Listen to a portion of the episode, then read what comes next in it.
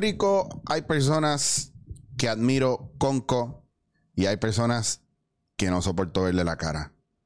Hoy, en Dándote en la cara, una persona que admiro mucho y que puedo soportar haciendo sus personajes todo el tiempo y yo riéndome como un niño estúpido en la calle. Hoy, en Dándote en la cara, un tipo que admiro, con el que he compartido tablas y con el que intercambio mensajes que no tienen ningún tipo de sentido por WhatsApp, el gran Herbert Cruz. Eric Chicho Rodríguez. Señoras y señores.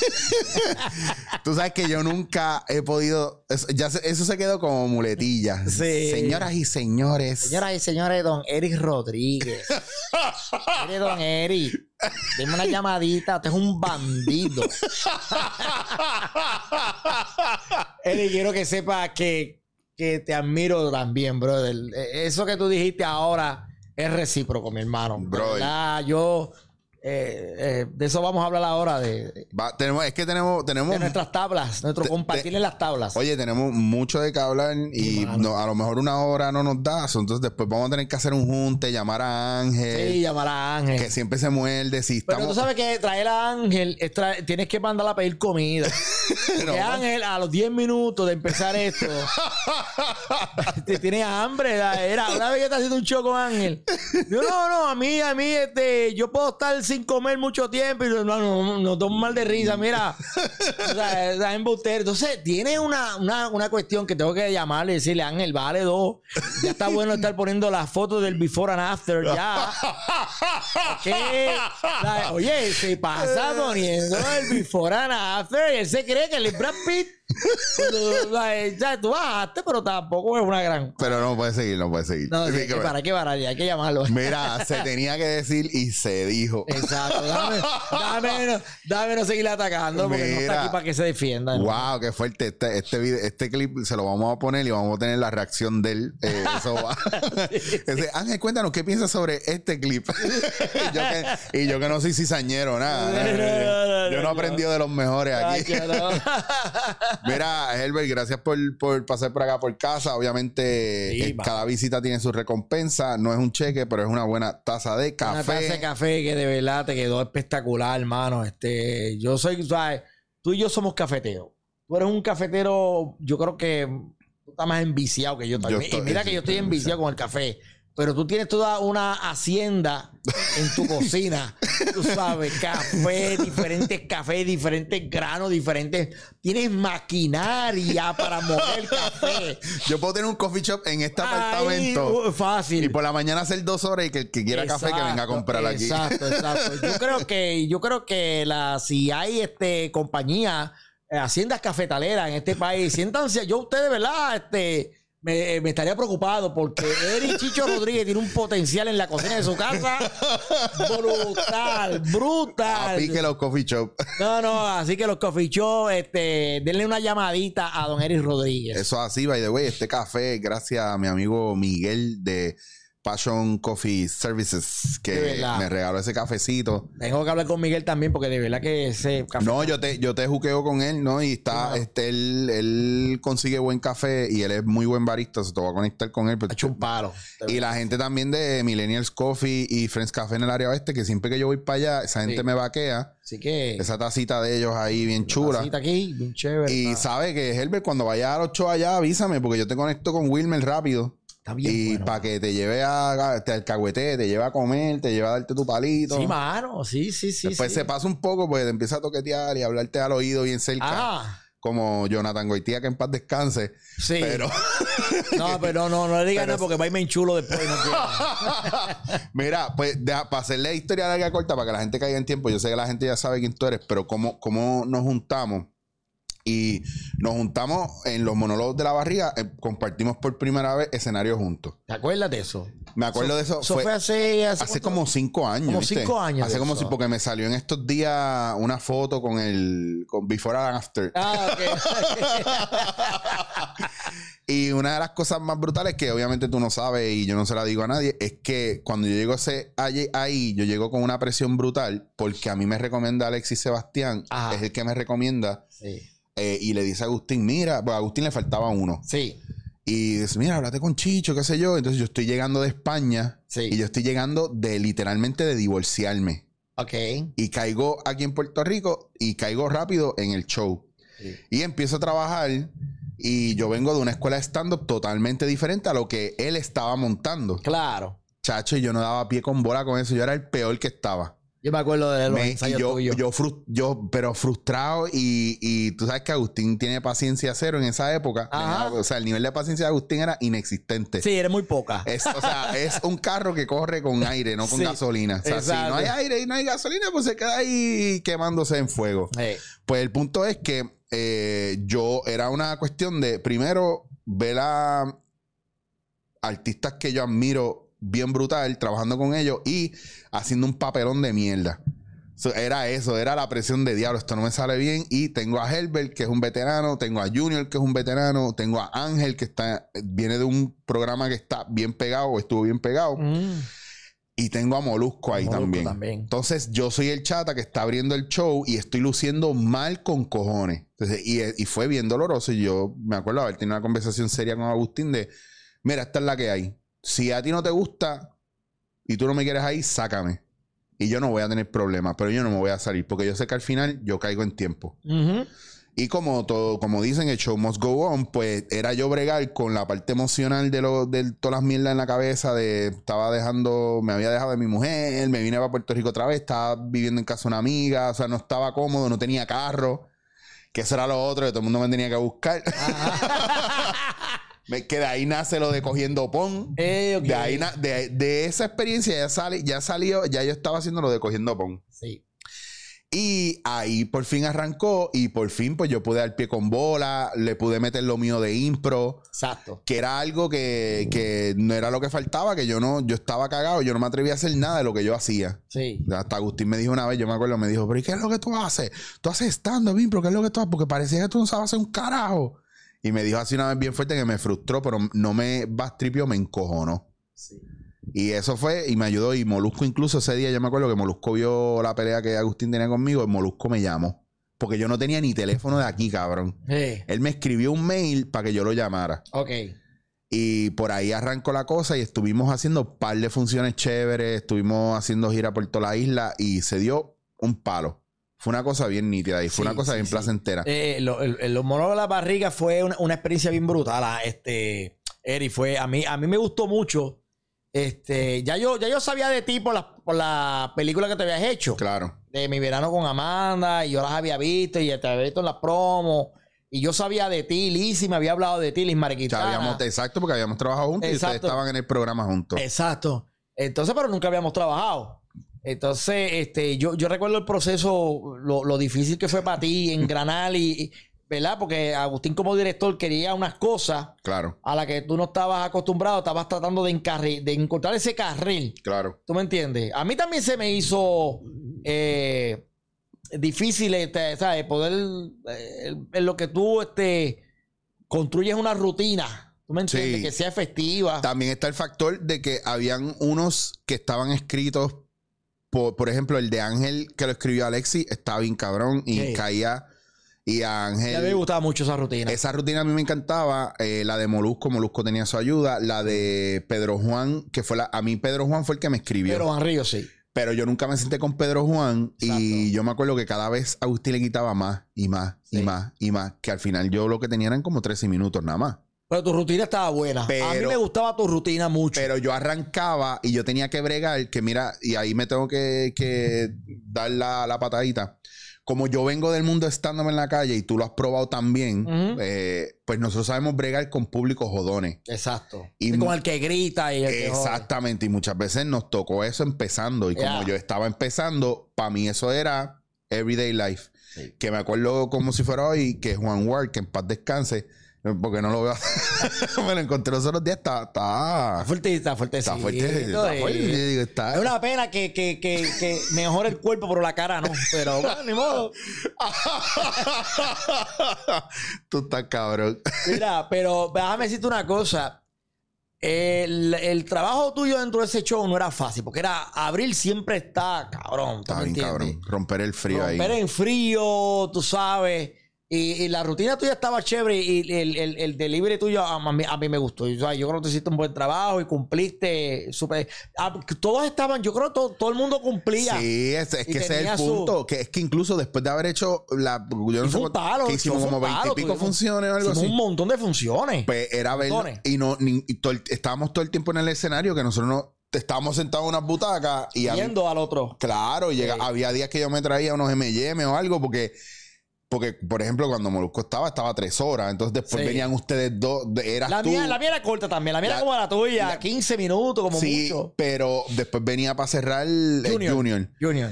Y era bien fun porque tenía momentos y yo me los disfrutaba todos. O sea, era, yo pensaba que yo iba a verlo una o dos veces y se jodió. Sí. Y ahí se escocotó. Pero no, pero siempre que nos llegábamos, veíamos, como que la pasamos bien. Sí, la Y- pasamos y, eso súper estaba bien. cabrón. Aparte La que pasamos súper no- bien, fíjate. Y tú que estabas, tú estás hablando ahora, mencionaste lo de los públicos jodones. No sé si tú te acuerdas, en una función en el Ambassador. Sí, yo- que, ¿Te ¿cuál? acuerdas de esa? Que- el que- tipo que se paró y estaba jodiendo, estuvo jodiendo durante toda tu rutina. Él estuvo gritando. Yo lo pude joder un poco, pero Sí. él siguió después con Ángel. Y después siguió con Ángel también. que ahí se paró Junior Y o, y Molusco. Los dos se pararon. Y me a, pe- a pelear. a pelear con el tipo y le dijeron, papi, sea, eh, eh, no joda, cállate la boca. Cállate. porque Aquí, la, aquí la gente vino a ver el show, no a verte a ti jodiendo. Y si te está malo, avísame, te doy los chavos, te- yo te pago la taquilla. Ya está. Y, me, y te acuerdas que después cuando acabó el show, el tipo no jodió más, la gente empezó a aplaudir. Y subimos a, subimos a la barra del segundo nivel del teatro y el bartender yo mira, el tipo ese subió aquí llorando. Estaba- porque lo jodieron y es que estaba borracho y se El fue. tipo estaba porque la- que las amistades se habían levantado y se habían ido porque les había dado vergüenza. Sí, porque es que la gente no entiende que, eh, tú sabes, es como en el cine, bro, uno paga para ver la película, no para... Yo te voy a decir una cosa, y qué loco que podamos hablar de esto ahora, porque yo, yo entiendo que el público ha cambiado, y no sé si es por las mismas redes sociales, el Sí. público ha cambiado. Y te lo digo porque llevo años haciendo ahora espectáculos en vivo y hago Ajá. mucho impro y mucho, y estoy envuelto, no haciendo, pero envuelto en cosas de stand-up. Ok. Y yo veo que la gente que está en el público, antes no, an- antes había uno que otro heckler. Sí. Pero ahora hay 20 y 30 cabrones que quieren joder y ser parte del show. Sí, O, joder, o, o sea, a veces es joder el show sin querer joder el show. Te lo digo porque mi, cuando yo jangueaba mucho con Wilfred cuando yo era chamaquito, porque Wilfred era o es el cuñado de uno de mis mejores amigos. Entonces yo cono- conocí a Wilfred, empecé a ir a Cacu, los vi empezar a ver trabajar en el Gran Bejuco y todo eso. Y yo fui a un show de Miguel en Mayagüez y yo estaba tan emocionado de estar ahí Ajá. que yo sé que yo fui heckler de Miguel en algún momento y me odió a muerte. Sí. Pero era, pero no venía de te voy a joder el show, venía de la emoción de que estoy ahí. Exacto. Por ejemplo, mi peor heckler, el más nasty, es mi Mai. Mi Mai se emociona en- o se emociona, ya no lo hace porque hemos tenido 17.928 conversaciones sobre esto y creo que lo entendió. Mami, mami se emocionaba tanto que ella, ella necesitaba, pues había algo que era como que quiero que sepas que estoy aquí o que todo el mundo sepa que estoy contigo. Ok. Entonces, pues ya tú sabes que Eh, era que- como... Quiero que sepan que tú vives conmigo todavía. Sí, ajá, quiero que sepan que, que tu talento cómico es mío. Yo Es fui mío, yo, fui mío, yo. Tú no eres cómico por tu Eso papá. me lo deja a mí. A mí. Y si no, te vas de la jodida casa, cabrón. Exacto. Entonces, yo recuerdo una vez que ella vino a, a la sala sinfónica que estuvimos haciendo los monólogos de la barriga, que todo el mundo dio eso. Porque Ah, eh, sí, chacho, Eso fue meternos. un peo. ¿Te acuerdas de eso? Lo metimos a la sala show. sinfónica. ¡Ay! Esa cafrería aquí.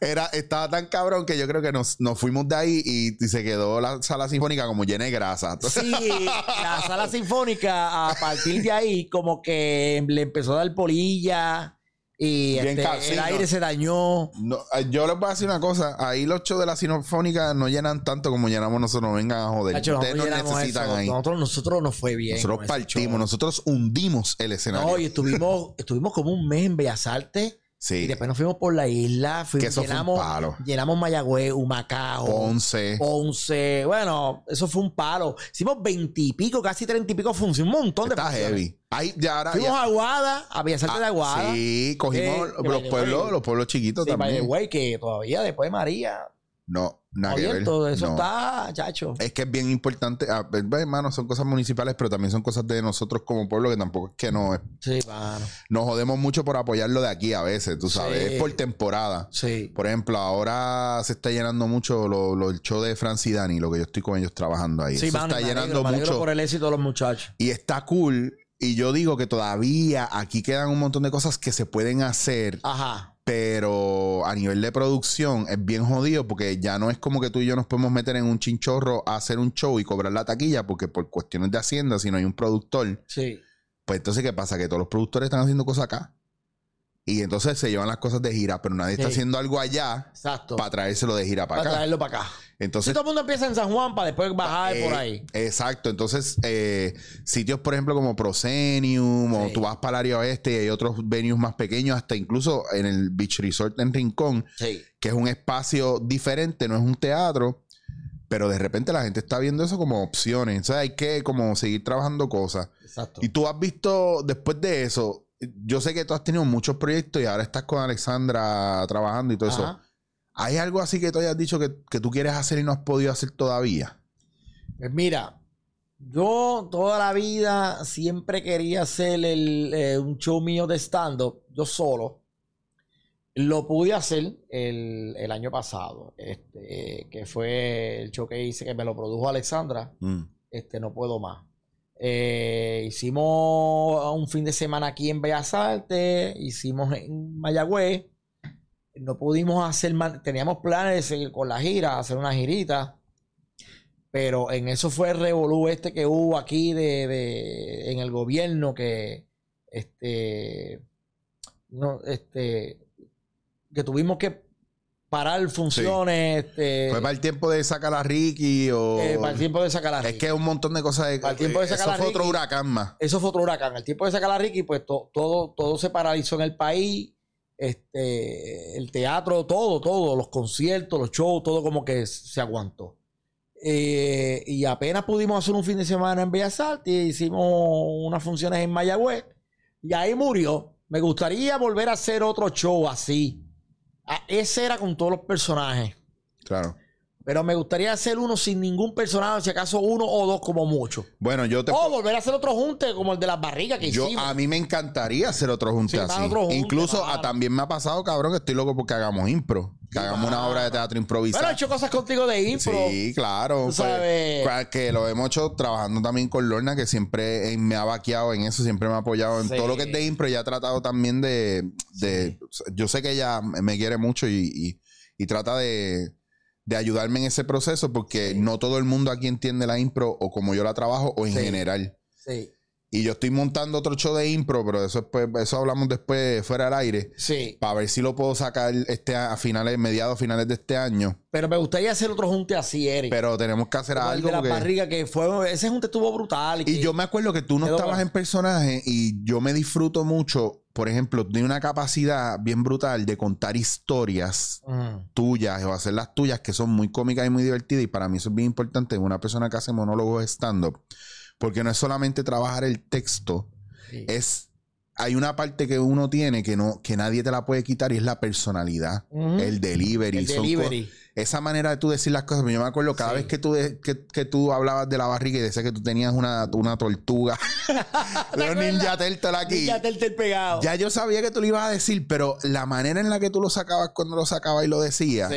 eh, la, la cadencia de eso, el Sí. ritmo que lleva, yo me moría de la risa. Yo no podía parar de reírme. por eso es que a mí ahí. me gusta escribir mis cosas. Porque, por Claro. ejemplo, eh, la rutina mía de ahí, de las barrigas, yo la escribí. Ok. Entonces, las rutinas, por ejemplo, que he hecho con el personaje de la doctora, Alba Bosa, Sí. en lo de los monólogos de verijas, verijas. en los monólogos de la guareta y en el mascarón ese, que es el junte con Víctor Alicea, Johnny Rey, Drusila y Gil René. Eh, pues, ah, eh, eh, todas, to- todas esas rutinas de stand que yo he hecho ahí, yo las he escrito. Ok. Porque así, pues, este, se me hace como que más fácil trabajarla porque salen de mí. ¿Tú me entiendes? Cuando hice mi show, fíjate, pero en el de No Puedo Más, que era combinado personaje y como Herbert, ah, yo tenía una rutina de stand como yo, como Herbert. Pedro Juan Río me escribió. Ok. Pero yo lo leí y yo lo hice mío. Le sugerí cosas, le cambié cosas, yo lo diría de esta forma, esto yo no lo diría. Tú sabes, lo, lo, lo, lo hice Lo trabajaste para ti. Exacto. Y Pedro, hablamos y dijimos, mira, esta debe ser la tónica, la línea que debe llevar, porque era una historia, era como una obra de teatro con estando combinado, Ok. tú sabes. De momento los personajes salen en pantalla, había uno que otro en vivo. De momento yo me cambiaba y salía como Herbert y tenía una rutina, tú sabes. De, de- de momento volvía a la situación y, a- y a- a- era como que estaba en una escena, me salía, hacía una rutina y volvía. Que es bien jodido porque si estás en, en diferentes personajes, es una chavienda para ir y venir. Sí, Porque, el ir y venir por- no, no es fácil. ¿Dónde, no es fácil. cómo tú rellenas ese espacio que tú como persona no estás? Porque la gente no fue a ver un video, fue a verte a ti en vivo. Exacto. Entonces, mientras menos videos hay, mejor. Que es lo que, que es lo que pasa a mucha gente a veces. Sí, yo- los videos eran cortititos para yo cambiar. Claro, ese es el viaje. Ese yo creo que es el reto mayor cuando uno está solo Exacto. haciendo un, un one-man show. Sí. Versus hacer stand-up, que aquí también se ha cambiado un poco el término o la estructura del stand-up. Stand-up, es, estás tú solo, te, te trepas a un escenario y ya Ah, Ahí está. por lo menos no estaba solo, estaba con Marilyn Pupo, Susy Bacoy y Claro. Arriaga, tú sabes. Que ellas tenían unas cositas que va. también me daban break para yo, Coño, qué cool. para yo cambiarme, tú sabes. No, y, Eh, y no, te vas a traer a fulano saliendo me de la escuela trae de tres, tres du- tres duracas. que este, pues, funcionan solas. Sí, no. las Esas mujeres tú las dejas ahí, no, no Las importa. tres, las tres están brutales. Este, pero de que me gustaría volver a hacer otro, me gustaría volver a hacer otro yo, yo- solo así, quizás no con todos los personajes, con dos o uno como mucho. Este, o solo, porque a mí me gusta, por ejemplo, yo todavía veo los los los estando de Luis y digo, Diablo. coño, mano, que, que, que de, de- de show de hace cuatro o cinco años atrás y están tan actuales, aplican tanto. Tanto. Tú sabes, yo estaba viendo los otros días por, por alguien dio, le dio share en Facebook, en las redes. y- El del huracán. El del eh, huracán. sí. Y el de los temblores. El de los El de los temblores. está cabrón. Cuando Luis está, eh, dice, Wow. estoy en un sitio comiendo. Y de momento empieza a temblar. Y todo el mundo para de comer. Y todo el mundo de momento hace la pregunta más pendeja. ¿Tembló? Entonces, él hablando de que un tipo lo llama, me- me- no, o que él llama a un tipo, mira, lo sentiste, sentí que tembló, que, que, que, que tembló. Puñeta, yo no lo sentí. Tú sabes, pero es tan gracioso. somos, somos tan predecibles los puertorriqueños. Sí, mano. Y yo digo, o tan show. Sí, brother. Y déjame decirte, Luis hace ya, se cumplen ya, se cumplieron recientemente, Mal tasado, mal tasado como cuánto ya va. van como do- dos o tres años ya de, Sí, de, la, de, de- de la muerte de Luis. mal tasado. Sí, y, y- y- y todo lo que habló, lo que dijo, está tan, Está vigente. está vigente. Está vigente. está vigente. Y si tú supieras cómo fue mi primera experiencia, en un- yo tuve la dicha. Esto está cabrón, este, Eri. Esto te voy a contar ahora, está cabrón. Cuando yo voy a hacer por mi primer estando por primera vez, cuando estábamos en Guapa con TV Ilegal, cuando TV Ilegal estaba pegado, pegado, pegado, y yo tenía el personaje de Pedro Fosa Nasales pegado. Hey, Agustín me dice, vamos a producirte un show, un estando. Y se llama así, oye, eso está bueno. Y Vamos a hacerlo en el, cuando era el Josco todavía, que lo tenía Sí, Vigoró y después lo Vigoró. Agustín un tiempo. Sí. Luis estaba de gira con, una de sus con uno de sus shows. Y estaba cerrando la gira en Bellas Artes en festivales, vendido completo. Ya tú sabes, dos mil personas ahí. Pues Agustín dice, coño, vamos a hablar con, con, con Luis, a ver si te deja ir al show y hacer algo con él para que podamos promocionar, porque ya la otra semana nosotros arrancamos en el Osco, que es al lado. Y qué sé yo, ¿qué no puedes decir que no? Lo llamamos. No hay peor gestión, va. Él llama a Luis. Dime qué pasó, mira. Y le, le dice, Herbert, pues pedirle a Herbert que esté el sábado, este sábado, que llegue una hora antes dos horas antes para cuadrar lo que vamos a hacer. Ok. Pues está bien, pues yo llegué con la. Yo fui con Emé, con Emé Rivera, que era la, la gerente general del programa. Yo llegué con la ropa del personaje de Pedro, la peluca, todo. Luis me tenía un camerino. Para mí, me dijo, ¿qué quieres hacer? Pues mira, eh, eh, tengo esta rutina con estos chistes, ta, ta, ta. Le expliqué, ok, pues mira lo que vamos a hacer, me dice Luis. Tan pronto yo entré, la escenografía era una, un toile gigante. Era una cosa cabrona. Tan pronto yo entre al escenario que diga buenas noches, tú no me dejes hablar. Entra con el personaje y me cortas. Hacemos la rutina y yo te saludo, te despido y digo que vas a estar en el show y chévere. Pues así lo hicimos y quedó espectacular, espectacular. Y yo ver aquello allí, así, ya diablo, qué brutal. Nada, me quedé un ratito por el backstage, por el ladito, viendo el show eh, a Luis y después me fui, ¿verdad? Al otro día me levanto por la mañana, lo llamo, me sale la grabadora. Y le digo, coño Luis, gracias por la oportunidad. De verdad que eres el mejor. Gracias por lo que hiciste, porque lo que tú hiciste da- de darme la oportunidad de, de estar en el opening de tu show, abrir tu show. Eso no lo hace todo el mundo, mano. De verdad, gracias, gracias, gracias. Ahí enganché. No pasaron dos minutos, me llama. Me dice, yo estoy seguro que lo que tú, que tú todavía estás pensando si lo que viviste anoche lo viviste de verdad o fue un sueño. Y yo lo hice porque yo sabía que iba a funcionar. Porque tú a mí me jodes el principio de mi show. Yo te mato, cabrón. Yo te mato. No se me olvida, brother. Wow, Ese cabrón. fue, esa fue mi experiencia con Luis Raúl, mano. Y la, la atesoro y la guardo porque fue el único momento que tuve la oportunidad de estar en el escenario con él. Esos, esos tres, cuatro minutos, brother, para mí fueron este, Qué cool, mano. eh, una experiencia que no la voy a olvidar nunca. Tú sabes, cuando Luis muere, yo nada más pensaba en ese momento. Tú sabes, diablo, mano, qué brutal. que, que está bien cabrón Estaba... cómo, cómo la gente influye en nosotros Sí, mano. y cómo la gente no se da cuenta. O sea, yo he tenido aquí, aquí se ha sentado Wilfred, aquí ha venido Rocky, aquí ha venido eh, gente que yo admiro mucho y yo les he dicho aquí mismo y te lo digo a ti ahora, la, la o sea, la capacidad que ustedes tienen no solamente para ser unos duros frente a la cámara en escena, sino, sino como ser humanos, cabrón. O sea, yo, yo agradezco mucho que, y le doy gracias al universo que me tocara trabajar con ustedes o con la gente que yo trabajo porque no solamente inspiran, sino me han enseñado un montón. Primero, porque nunca me han cogido pena, que eso es lo primero, y eso está genial. Sí. Segundo, que donde me han visto jodido, me han buscado la vuelta. Y tercero, que, mano, siempre ha sido una sonrisa y una alegría cada vez que compartimos. Y eso, la gente no lo sabe, pero eso va mucho más allá y le da seguridad a la persona para moverse, para seguir Seguro. pero no me han hecho las cosas. No, como mucha gente que hoy día sale mucho, mucho chamaco que yo sé que son súper talentosos, pero lo quieren todo regalado. Sí, No han hecho tabla. sí. Llegan diciendo que saben hacer de todo y cuando los, los tira a los leones, ah, que porque me tiraste ahí al garete. Y yo, pero es que yo vengo con el resumen que tú estás diciendo que tú tienes. Exacto. Pero hay un proceso de aprendizaje. Ah, que yo no voy a hacer esos personajes, son una mierda. Cuando nosotros cogíamos los personajes y les sacábamos hasta más no poder. Sí. ¿Me entiendes? Entonces, yo aprendiendo mucho de ustedes, inspirado por ustedes en muchos aspectos, pero sobre todo la cuestión está de, de yo seguir anhelando, coño, yo quiero volver a trabajar con fulano, coño, Sí. yo soy fanático de fulano.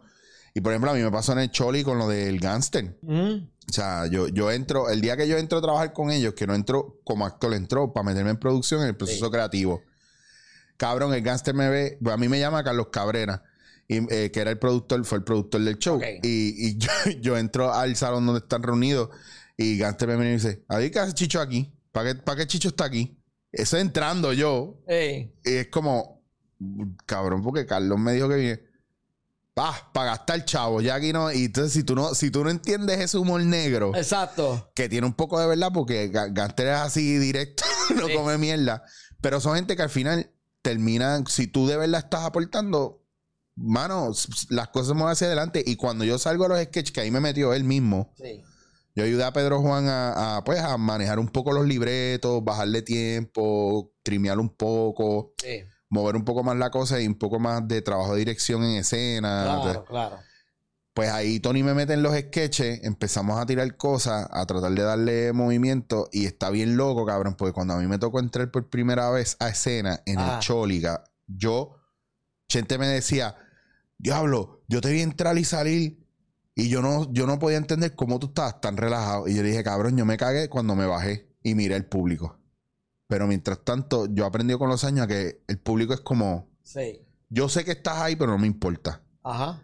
Entonces esa parte es bien jodida y bien complicada. So, Yo me imagino tú con Luis Raúl, sala de festivales llenas, Hacho, mano. que yo estaba ahí en certámenes y en mierda. O sea, yo he visto, Sí. o sea, yo estaba, yo estaba sí, en presentaciones y yo he visto. Sí, sí. y es imponente y está cabrón. Es una cosa, es una cosa, te lo digo, lo que eh, eh, pri- primero po- porque yo todavía no había empezado a hacer mi show. Claro. Pero que todo el mundo, la gente ya sabía quién tú eras, Sí. ya todo el mundo está, tú tenías personajes pegados Y- ya. y tú llevas años, porque tú, Sí. tú estuviste en Entrando por la Cocina también llegaste a estar, o en No, alguna no, producción de Luisito nunca estuviste. No, yo estuve, yo, no, yo hice la, la, la maca, yo La estuve en la, en tercera. Ok, Yo estuve en la tercera, este, que se llamaba El Crucero del Amor. ok. Y ahí estaba este eh, Susy Epifanio, porque es la pareja Sí. clásica, que es la pareja icónica que siempre cierra el show. Sí, Estaba este René, René Moclova, el Olobón. ya. Tenía una escena con Gleris B. Ok.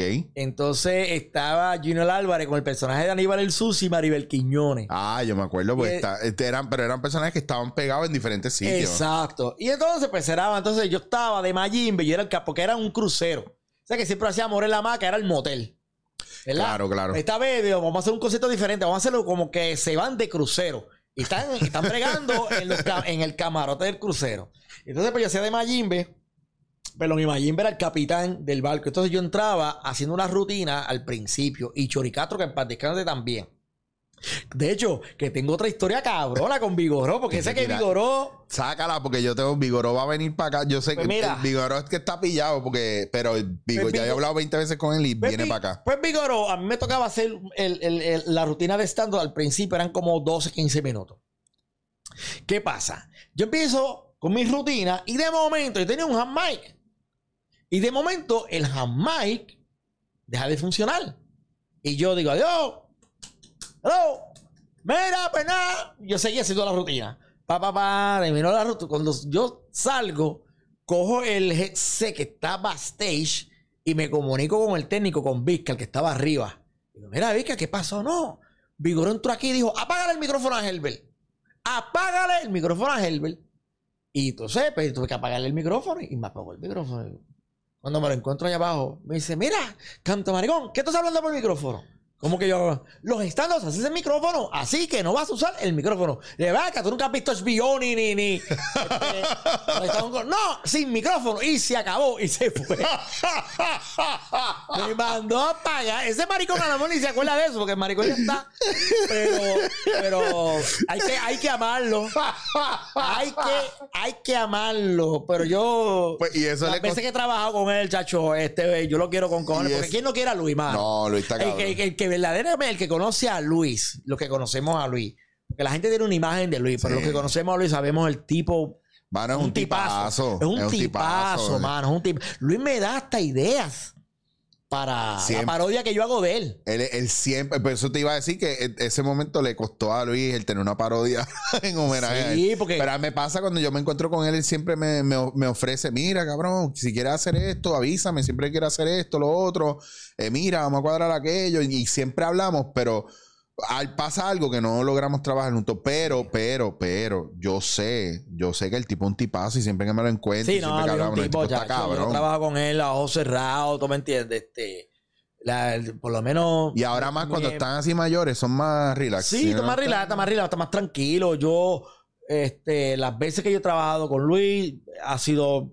Nunca he tenido ningún tipo de problema, ni nada, ni de chisme. Aparte que no podemos negar que, que, pues la televisión en, en- en un momento que tuvo un boom mayor que el que tiene ahora, porque hubo una época de gloria. Quien lideraba mayormente era él con sus producciones. O sea, Sí. hubo una época que era Paquito, hubo otra época que era él. Era él. Eh, de- del tiempo, el, el time frame donde yo, yo estaba creciendo y desarrollándome. O sea que Sí. para mí, vuelvo y te repito, pararme en un sitio donde estás tú, está él, está Tita, está hasta Jerena, cabrón, que tú, tú no escuchabas y veías cosas así, tú sabes, pero sabemos que, que las cosas han ido cambiando y se han moviendo, se han ido moviendo. ¿Tú sabes cuándo fue la primera vez que yo vi a Vigoró en persona y estaba en cabrón? ¿Tú te acuerdas del programa que él tenía en, en Cinema 4? Que él hacía Sábado en Grande con, Sábado en con- con Grande. Roberto Vigoró. Sí, con su hermano. animaba.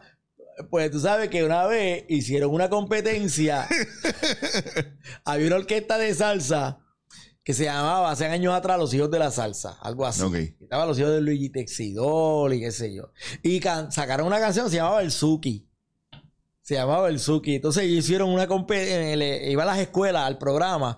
Hicieron una competencia del baile del Suki. Y yo fui por mi escuela a mirar el Suki. Todavía Yo tú era no, un chamaco. yo- sí, todavía tú no Y- estabas ni pensando en esto. no, exacto. Estaba en, en- en grado 10 o 11, una cosa así. Wow. Y Luis no tenía ni barba. Él estaba, él era, tú sabes, joven. Tú sabes, Chamaco, chamaco. chamaco. Y, y, y, y me acuerdo que la primera vez que fui a participar, gané, pasé a la final. en la- y cuando llegué a mi pueblo de Santa Isabel, yacho, yo era un dios, hacho. ¡Ah! ¡Hacho, ganaste, diablo! Cuando perdí en la final. Hacho, eh, la gente, hacho, mano, perdí. Esa fue la primera vez que yo vi a, a Luis Mano. Ah. Que para aquel entonces, tú sabes que tú veías a un artista, no existían las redes sociales. Claro. Pues ahora, la- la- ahora con las redes, pues la gente tiene contacto directo y ve a los artistas por ahí. Y joden que- con cojones, y joden a los artistas con cojones. Exacto, pero antes tú ver a alguien así que lo veías una vez a la semana por televisión o por las noches en televisión, era como que, wow. Míralo ahí, míralo ahí. mano. Yo me acuerdo la primera vez que yo vi Chacón en el pisajo, cabrón, de Ay, aquí de Dios San mío. Patricio. Yo por poco estuve una semana sin dormir. Y yo sí, Chacón, y estaba con Juno, estaban comiendo, y yo estaba con mi papá, y era un chamaquito en la escuela. Y yo me paré y fui allá y permiso. Yo la quiero saludar porque yo la admiro mucho y siempre la veo. Y es un placer, de verdad. Así, pues, con una, una, tú sabes. Y ella fue bien amable y yo, no hay gracias, que se pues nada, buenas noches. Y me fui. No los molesté, no le pedí autógrafo ni nada. Bello. Porque ya los autógrafos murieron, ahora todo es selfie. Todo es self que más Exacto. rayo, pa- más rayo parta. Sí, ahora eso, eso, eso es ahora, eso- ahora son los selfies. Entonces puedes tener unas ojeras cabronas, te sacan un, selfie y después son tan cabrones que te están pelando por ahí. sí, cabrón. Hijos de puta. Pero nada, mano, eso es. Esa ha sido alguna de mis experiencias así con. con, con- ¿Hay alguien, ¿Hay alguien con el que no hayas trabajado que quieras trabajar? pues mira, O alguien, o alguien sin incluir a Ángel con el que no soportes trabajar. pues mira, déjame ver. No, yo, yo trabajo con todo el mundo, he trabajado, yo Tú, es que esa, esa es la cuestión que te Mira, de, lo- de la gente que está ahora, eh, déjame ver, de los compañeros que ya ahora, eh, hace tiempo que no trabajo precisamente con Danilo. Ah, mira. Con Danilo, Danilo cuando... Qué curioso que lo menciona y pues, tienes un contacto ahí en los HP con Danilo. Sí, con aquí. Danilo y con, y con, y con- y con Francia, sí, estaba sí. Eh, Este- eso está cabrón. yo después volví a hacer otra maca tiempo después en el Ambassador, Mm. que Francis estaba. Francis Ah, sí, que tenía un personaje. No No, me acuerdo. no me acuerdo cuál era, pero era como que medio, medio apendejado o algo así. No me acuerdo bien. eh, tienes que, cuando lo veas, pregúntale, pero él estaba ahí. Y entonces, eh, con Danilo, con Danilo sí que hace tiempo que no trabajo. Porque Danilo empezó cuando hacíamos en Telemundo Sálvese quien pueda, que es lo que eventualmente se convirtió en TV Ilegal. Wow. Danilo empezó con nosotros ahí, haciendo imitaciones ahí. Ok. Y Danilo, pues, eh, eh, en uno de los shows que hicimos de Sálvese quien pueda en el teatro, que fue en el Josco también, que tuvimos un montón de meses ahí. Este, yo hacía una, había una, al final del show, había una bohemia de Titi, de Titi, Titi Lu, que era la parodia, la parodia que ella hacía de Ruth Fernández. Fernández. Entonces eh, salían eh, los invitados a la bohemia de Titi Lu. Entonces en, en pantalla salía Danilo imitando a José Feliciano, que le queda espectacular. queda cabrón. Me queda cabrón, mano. Entonces, pues Danilo participaba ahí. Este, y hace y eso fue, y yo creo que esa ha sido la única vez, mano, que, que- que he podido trabajar así, que yo recordara así con, con, con Danilo. Eh, hace tanto tiempo que me gustaría volver a... Yo creo que eh, yo creo que es un buen momento para que para que también se junten la gente que hay, los productores, en vez de estar pensando en que, es una cosa bien fuerte que yo veo que los productores están haciendo llamados o buscando Sí. proyectos con gente más en redes sociales o que están en los medios, en televisión y eso. Que no es que esté mal, pero ah, tú me preguntas a mí y mi, mi Dream Team es totalmente diferente a lo que yo pienso que es comercial. Mm. ¿Me entiendes? Exacto. Entonces, o hay gente que, que dice, cuando yo digo, mano, yo haría algo con fulano, eso mi- con fulano, pero el fulano, esos chachos, está obsoleto. Y yo, no, tú no sabes lo que hay ahí. Exacto. Porque muchas veces la gente no sabe, por ejemplo, mucha gente no sabe que tú, tú, tú llegaste a estudiar drama. Sí, en la Yupi. Pues, entonces mucha gente no sabe esa parte porque ven un comediante y dicen, Sí. ah, nada, est- está hecho en la calle. Sí, no, la, la gente se cree que uno eh, eh, empezó así en televisión haciendo bolitos y por ahí siguió y que uno no tiene preparación. Claro. No, yo estudié cuatro años en el departamento de drama. Yo estuve en el teatro rodante de Insaya, hice teatro Claro. clásico español, siglo de oro. Este. Que mucha gente no, por- a mí la gente me pregunta, mira, déjalo, Chicho, a ver si tú me das un consejo de qué hago, cómo empiezo, qué es la que hay. Yo, métete a estudiar teatro, eso es lo primero. Exacto. No es que va, no es que tu título te garantiza trabajo, pero te garantiza disciplina y conocimiento para que Exacto. cuando vayas a trabajar con gente como Herbert y como yo, no hagas un papelón porque no sabes de qué estamos hablando. Exacto. Es que el talento hay que educarlo. Ve, El talento hay que me, me educarlo. ha pasado con gente que me ha pedido coaching de actuación y un montón de cosas más. Sí. Y, o, o- o tienen proyectos y me han pedido dirigirlo. Y yo, Ajá. y yo les digo, no te, yo no te, yo le pregunto cuál es el background.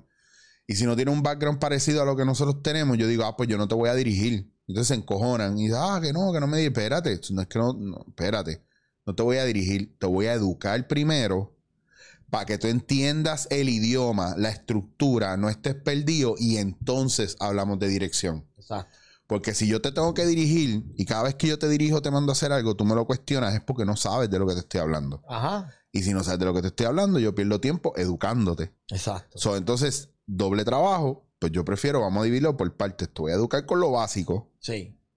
Esto es lo que tiene que trabajar un Es actor. esto- interesante, muy bien. que, que- y me ha pasado con gente que hace stand-up.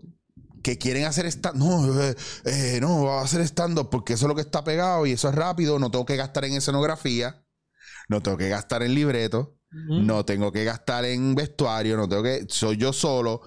Está bien, pero sí tienes que educarte porque esto no se hace así al garete. Eso de pararse ahí, hay que construir una historia. Eh, o sea, ahí, no, lo que eh, estamos hablando ahorita. Lo mismo con lo de impro. Yo que a mí, por ejemplo, una persona estaba hablando conmigo, no, porque, es, porque tú lo que haces es improvisar, que cara, no, perdóname, te voy a explicar. Mi expertise es el desarrollo de personaje, dramaturgia y un sinnúmero de cosas más como dirección, spacing, timing, un montón de cosas que como improvisador me fortalecen. Ujú. Porque tú no improvisas sacándote la manga, tú improvisas basado en lo que tú conoces y sabes. La seguridad viene de lo que tú conoces y sabes, no viene de lo que tú te inventas. Exacto. Imagínate que yo en escena no sé trabajar con mis emociones, cómo voy a improvisar en un momento algo súper triste. Por eso es que la gente hace una impro que llega la, alguien haciendo la hermana y dice, papá se murió y se quedan, oh, qué lástima. Y no saben cómo procesar e internalizar eso porque no han tenido trabajo actoral Exacto. y cambia automáticamente. Entonces, Exacto. hay un factor y es ese que la gente a veces piensa que los comediantes, pero es porque la industria se mueve así, no tienen ningún tipo de preparación. Exacto. Ah, ¿dónde tú aprendiste y cómo te hiciste? Y yo, bueno, llevo 25 años, 25 años. Y yo he dado talleres, cabrón, yo he dado talleres que el primer día la gente está bien encojona con ellos mismos porque no pueden hacer lo que yo hago. Y me lo dicen, ah, es que tú hiciste esto, esto y a mí no me sale. Llevo 25 años haciendo esto, cabrón, es la primera clase que tú coges. Cógelo con calma. Cógelo con calma. Porque es que, mira, eso es lo que pasa, Ari, ¿verdad? Que te interrumpa. Es que Se está acabando el mundo. También mucha gente eh, eh, piensa que esto es bien fácil. Ah, es- ¿Cómo es la, las monerías esas que tú haces? Esa- esas payaserías, ¿entiendes? Es como un Sí. menosprecio. Sí, ahí, y, ahí, ahí. una, y una... Tienden a subestimar esto. Sí. Tú sabes, y yo siempre digo, mira, si tú supieras que quizás yo, quizás puedo... ¿A, a- a qué tú te dedicas? ¿A construcción? Tú trabajas en construcción, por decir algo. Yo creo que yo soy más eficaz haciendo lo que tú haces que tú en lo que yo hago. Porque yo te aseguro a ti que yo te paro frente a un micrófono o frente a una cámara y tú no sabes hacer nada. Bien cabrón. Bien cabrón, pero yo sé poner quizás un bloque y sé mezclar Ese, eso, ese, la eso. arena con, la, con el cascado, la piedra y, y- y tirarle el agua. ¿sabes? Esto no es eso. Tú tienes que, te- tú tienes que prepararte para Oye, esto. me pasa con lo de la, ahora en la, en la industria del café, yo animo muchas competencias de barista, Ajá. porque yo tengo la capacidad de estar frente a cámara, pero sobre todo el conocimiento dentro de lo que pasa en las competencias, las reglas, eh, lo que están haciendo los baristas, porque todo eso yo lo he practicado y lo he trabajado. Entonces, ¿qué pasa? Que yo ya yo he visto espe- eh, competencias donde traen a un animador, una persona famosa que no sabe nada. Y el nivel de animación es bien diferente porque no se atreven a meterse en cosas que no saben y andan bien perdidos. Entonces me pasó una vez que al principio me pidieron que yo donara el tiempo y el segundo año ya empecé a cobrarlo. Heavy. Y dije, papi, ¿sabes lo que pasa? Que a diferencia de cualquier animador que tú traes, yo tengo esa parte ya pulida, pero ya yo, ya yo sé lo que está pasando. Y ahora las competencias de barista, los que, la- los que las corren, las internacionales, me llaman.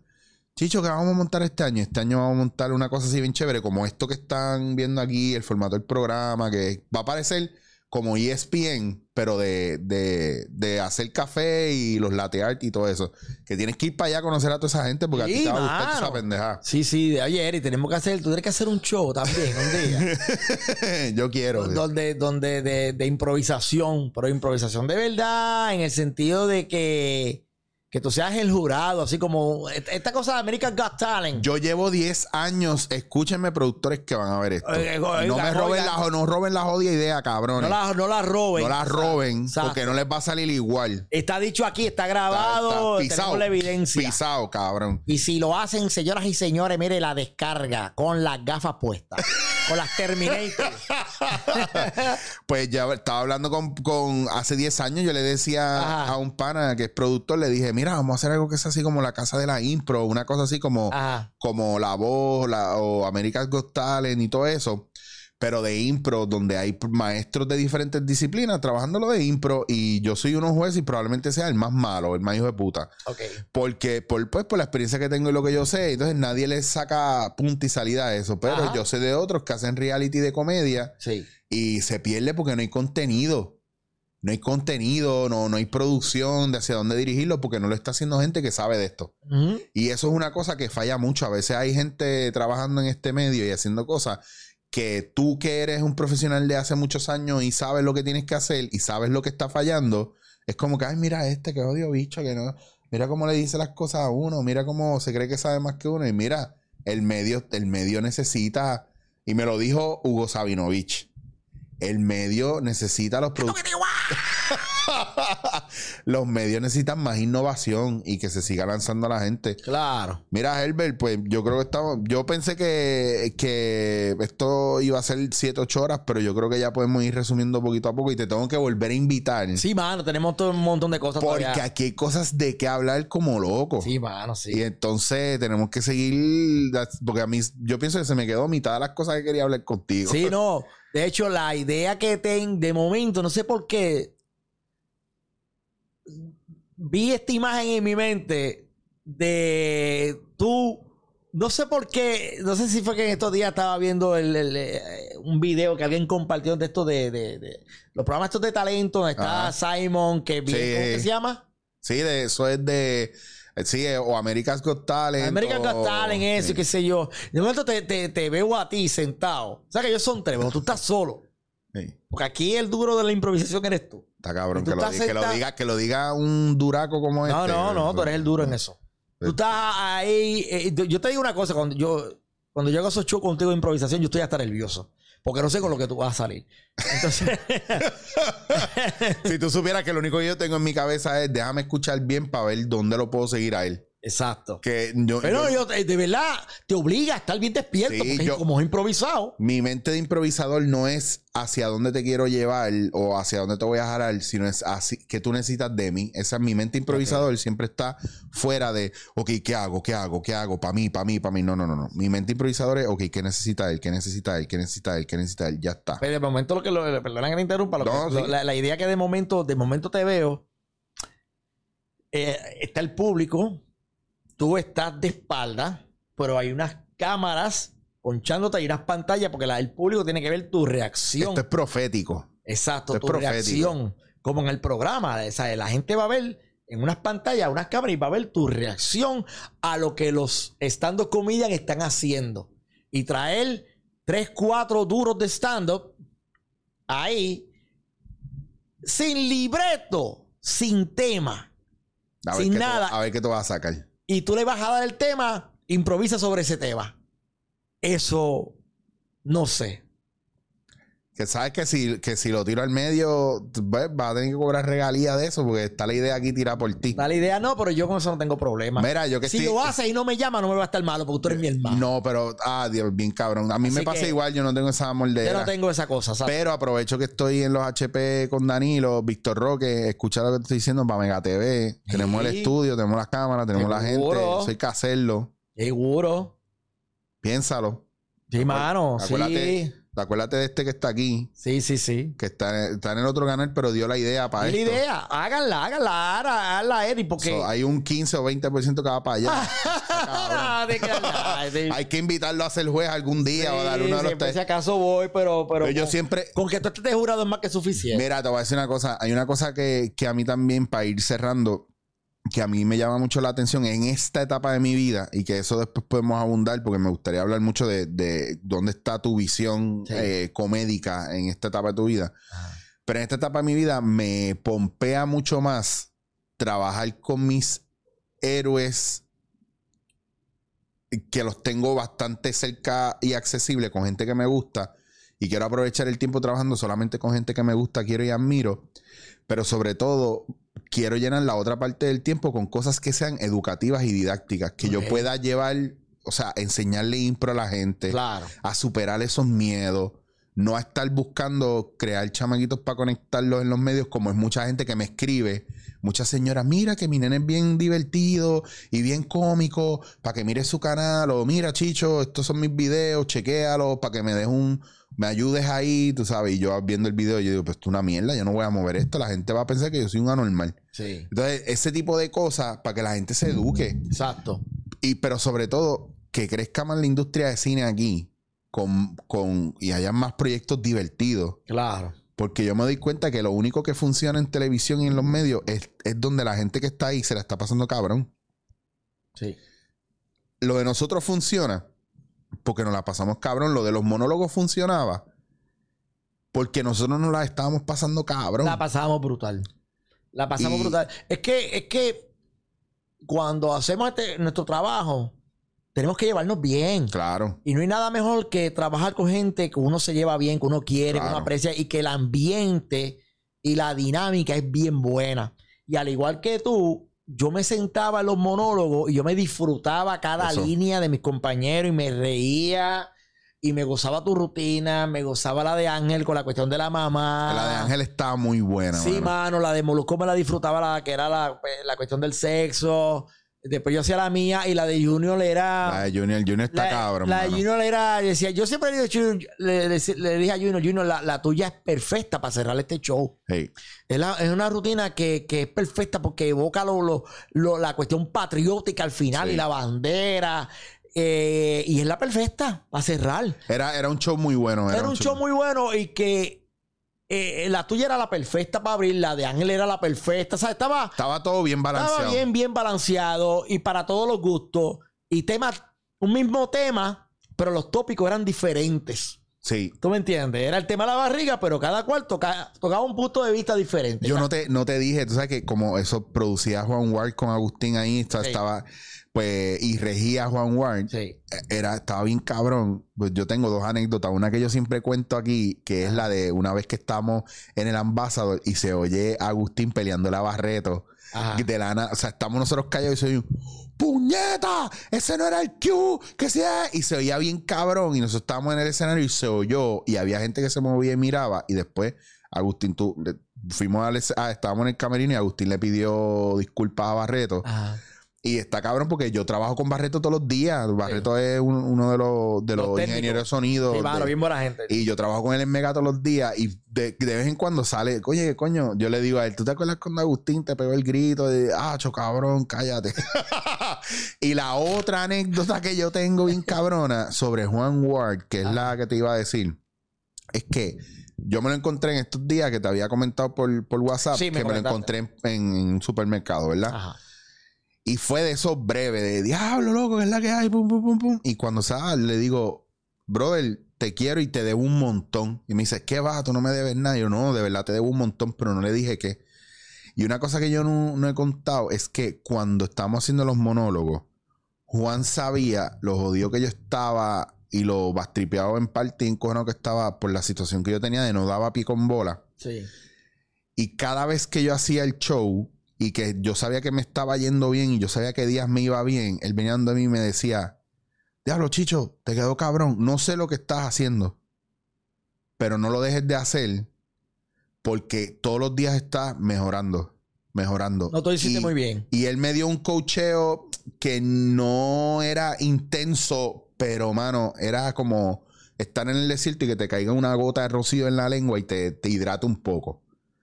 Porque la gente no entiende lo, lo bien difícil que es, es más para el ego del actor o del comediante o lo que sea, que todo el mundo esté bien en lo suyo y uno sea la nota discordante, porque nosotros sabemos que lo que sucede en escena o, o el trabajo, la pieza va al ritmo del más lento. So, si mi entrada es una mierda, yo siento que yo estoy arrastrando mierda conmigo. Y yo siento que yo no le estoy dando el push que toca.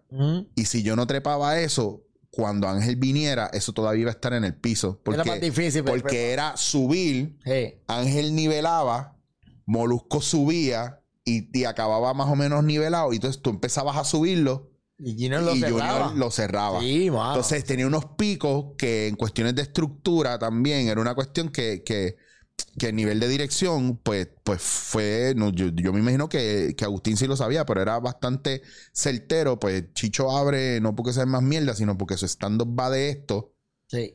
y así sucesivamente. No, los temas, eh, yo creo que los temas estaban estaba bien. estaba este, bien, está- o sea, estaba estaba bien montado. bien montado. Bueno, un buen pues, esa es la que hay. Bueno, a ver si hacemos otro reencuentro. Eh, o las barrigas parte o algo así. Cuando yo acabe aquí, yo te voy a decir lo que yo quiero hacer contigo y par de gente más. Y a, a ver si empeza- empiezo a cocinarlo y se da. Dale. Pero no lo voy a contar aquí porque después hacemos la entrevista de eso.